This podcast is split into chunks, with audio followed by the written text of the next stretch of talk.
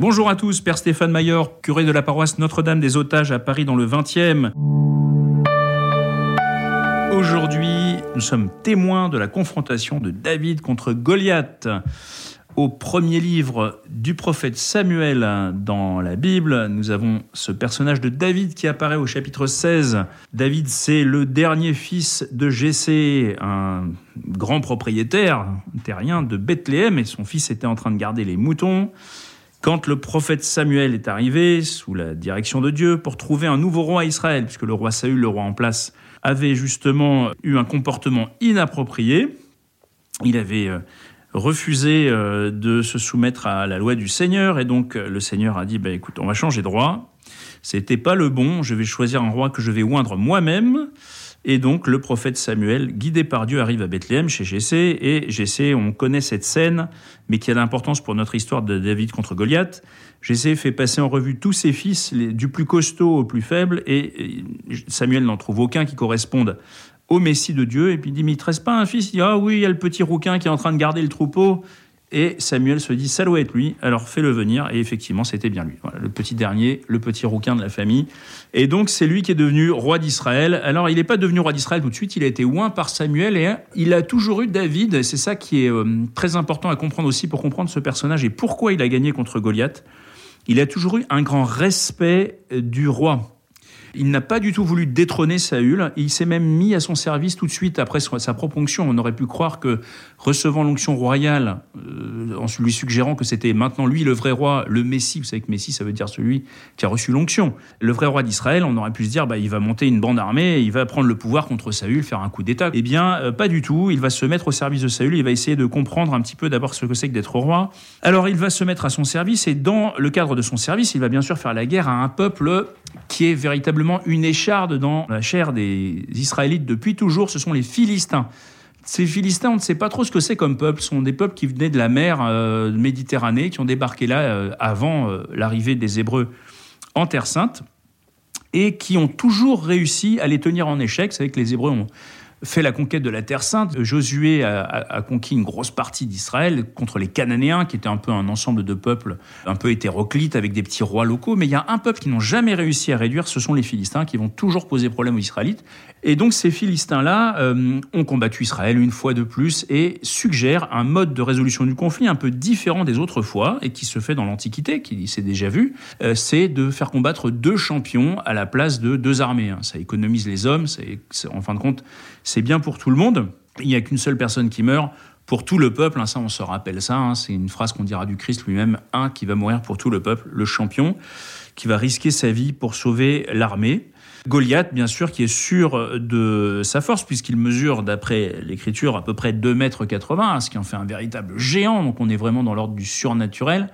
Alors on peut, on peut imaginer que dans la Bible, il y a aussi des exagérations pédagogiques, mais c'est pour nous expliquer que c'est quelqu'un qui dépassait de loin toutes les personnes humaines de son entourage et qui était un homme qui comptait d'abord sur sa puissance. On décrit, le livre de Samuel, chapitre 17, décrit véritablement son armement avec beaucoup de précision, avec beaucoup d'emphase. Il avait une armure énorme, une lance qu'on pouvait à peine manier. C'était véritablement quelqu'un d'une force surhumaine. Et en face de lui, on a le petit David, le petit rouquin, qui va se proposer pour être le champion d'Israël. Alors le roi Saül lui dit, je cite euh, le chapitre 17, Saül revêtit David de sa propre tenue, lui mit sur la tête un casque de bronze, le revêtit d'une cuirasse, il ceignit David de son glaive par-dessus sa tenue, et celui-ci essaya de marcher, car il n'était pas entraîné. David dit à Saül, Je ne puis marcher avec tout cela, car je ne suis pas entraîné.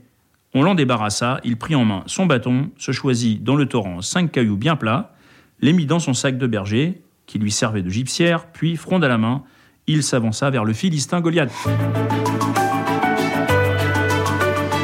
David, en fait, ne veut pas s'encombrer de tout cet armement humain, il ne veut pas ressembler à Goliath, il ne veut pas combattre Goliath sur son propre terrain, il va choisir une manière complètement différente de combattre Goliath, qui va être une manière, je dirais, c'est le premier ninja un peu David, hein, c'est-à-dire qu'il va choisir de s'alléger au maximum pour avoir un armement ultra souple et pouvoir ainsi, on le, sait la suite, hein, enfoncer ses pierres dans le front de Goliath avec sa simple fronde et il va choisir la technique que les fourbes d'anglais choisiront à Azincourt, c'est-à-dire de tuer les chevaliers français à distance avec des archers. C'est beaucoup plus efficace et ça a changé à jamais la phase du combat. Entre les armées, mais ça a été déjà fait par David, donc ils n'ont rien inventé. Et donc David va choisir ce mode de combat qui est un mode de combat à distance, et c'est très riche d'enseignements pour nous. Hein. il choisit, il dit, j'ai la force du Seigneur pour moi. Toi, tu as la force, il dit à Goliath, mais moi j'ai la force du Dieu des, armées pour moi. Donc c'est pas du tout, le combat de David contre Goliath n'est pas un combat du tout déséquilibré, ou plutôt les déséquilibré dans l'autre sens. On pense en fait que c'est déséquilibré parce que David est beaucoup plus faible que Goliath. Pas du tout. La Bible nous dit il est déséquilibré, Goliath n'a aucune chance. Il a absolument aucune chance contre quelqu'un qui est habité, choisi par Dieu, habité par lui, et qui va utiliser un mode de combat avec ces pierres qui s'enfoncent dans le front. Alors évidemment, tout ça est riche de symboles. Il y a une grande lecture spirituelle euh, qui fait que ces pierres-là, c'est bien les commandements de Dieu qui s'enfoncent dans ton crâne, qui te font tomber de ta superbe, de ta propre force, qui te réduisent à néant pour pouvoir te relever, puisqu'évidemment, l'idée c'est de passer de Goliath à David. Notre combat spirituel, le combat du baptisé entre le nouvel Adam et le vieil homme, hein, comme dirait euh, Saint Paul, c'est véritablement de faire mourir en nous cet homme violent, cet homme qui veut conquérir par la force, qui est sûr de son armure, sûr de ses muscles, pour en faire advenir un homme intelligent, un homme espiègle, un homme habité par l'Esprit de Dieu, beaucoup plus courageux au fond que Goliath, puisque Goliath peut avoir du courage vu qu'il a des armes de tous les côtés, il arrive en cuirasse de tous les côtés, alors que David, il arrive avec cette petite tunique et son sac de berger, donc il est beaucoup plus courageux que Goliath.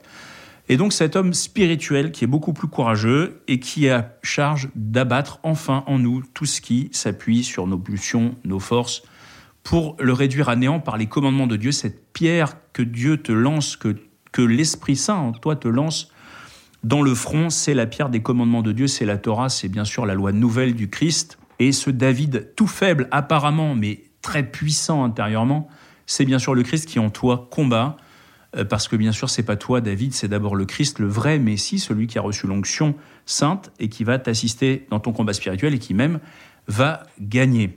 Et au fond, la victoire de David sur Goliath, elle est une victoire aussi dans l'espérance. On sait que derrière, le peuple d'Israël et David lui-même, pendant sa royauté, a eu énormément de mal à se défaire des Philistins. Ils n'y sont jamais vraiment arrivés d'ailleurs, jusqu'à ce que les Philistins disparaissent un peu par miracle. On ne sait pas trop ce qu'ils sont devenus, comment ils ont disparu, mais en tout cas, ils ont fini donc par être réduits. Mais en espérance, ils avaient déjà gagné. C'est l'enseignement de ce, de ce petit chapitre de David contre Goliath. Les Philistins, par leur champion, sont déjà à terre, alors aie confiance, ce qu'il reste de l'armée philistine tu vas le vaincre.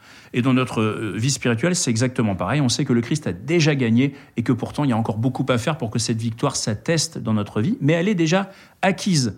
Il faut bien avoir ça en tête. On est déjà du côté des vainqueurs, c'est ce que nous dit la Bible, c'est ce que nous dit le baptême, et c'est ce que nous enseigne cette figure victorieuse de David. Oui, notre Messie a déjà gagné le combat, il ne faut pas qu'on ait peur.